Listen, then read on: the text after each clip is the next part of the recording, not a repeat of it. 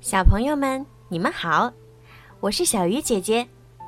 从今年开始啊，小鱼姐姐要开始给你们讲二十四节气了。我会按照每个月份对应的节气讲给你们听，希望可以通过小鱼姐姐的讲解，让你们了解二十四节气，也让你们知道，在一年当中都有什么样的日子。什么样的习俗？也希望能够通过小鱼姐姐讲二十四节气，增加你们全新的知识领域。好了，我们开始吧。《大寒吟》，宋代，邵雍。旧雪未及消，新雪又拥护。阶前动银床，檐头冰钟乳。清日无光辉，烈风正豪怒。人口各有舌，言语不能吐。这首诗呢，正是描写大寒时节的一首诗。大寒呀，是二十四节气中的最后一个节气，也是冬季的最后一个节气。大寒时节已经接近冬季的尾声，离春节不远了。大寒一般在每年的一月二十号到二十一号之间的某一时刻。在大寒节气中呢，有一个非常好看的景色，就是冰雕。兰兰和明明期末取得了好成绩，爸爸和妈妈奖励他们来哈尔滨看冰雕。冬天的哈尔滨是冰雪大世界，冰雕白天看起来晶莹剔透，晚上就闪耀着五光十色的灯。兰兰和明明还玩了滑雪和滑冰，明明说这是飞一样的感觉。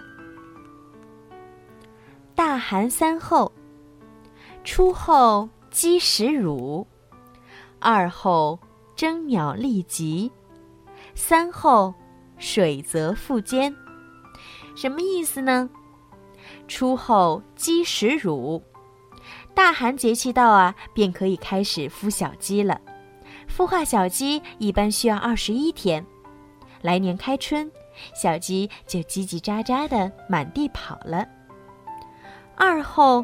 征鸟立集，征鸟啊，是指鹰、隼之类的猛禽，它们这时的捕食能力极强，动作敏捷地寻找食物，补充身体能量以抵御严寒。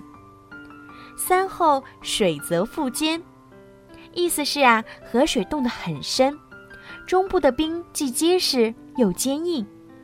过去北方的人们往往在这时候采集冰块，放入地窖，供第二年夏季使用。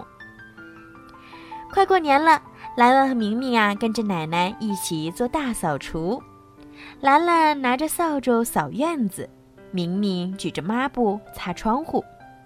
爸爸妈妈置办年货回来，鞭炮和烟花是明明最期待的。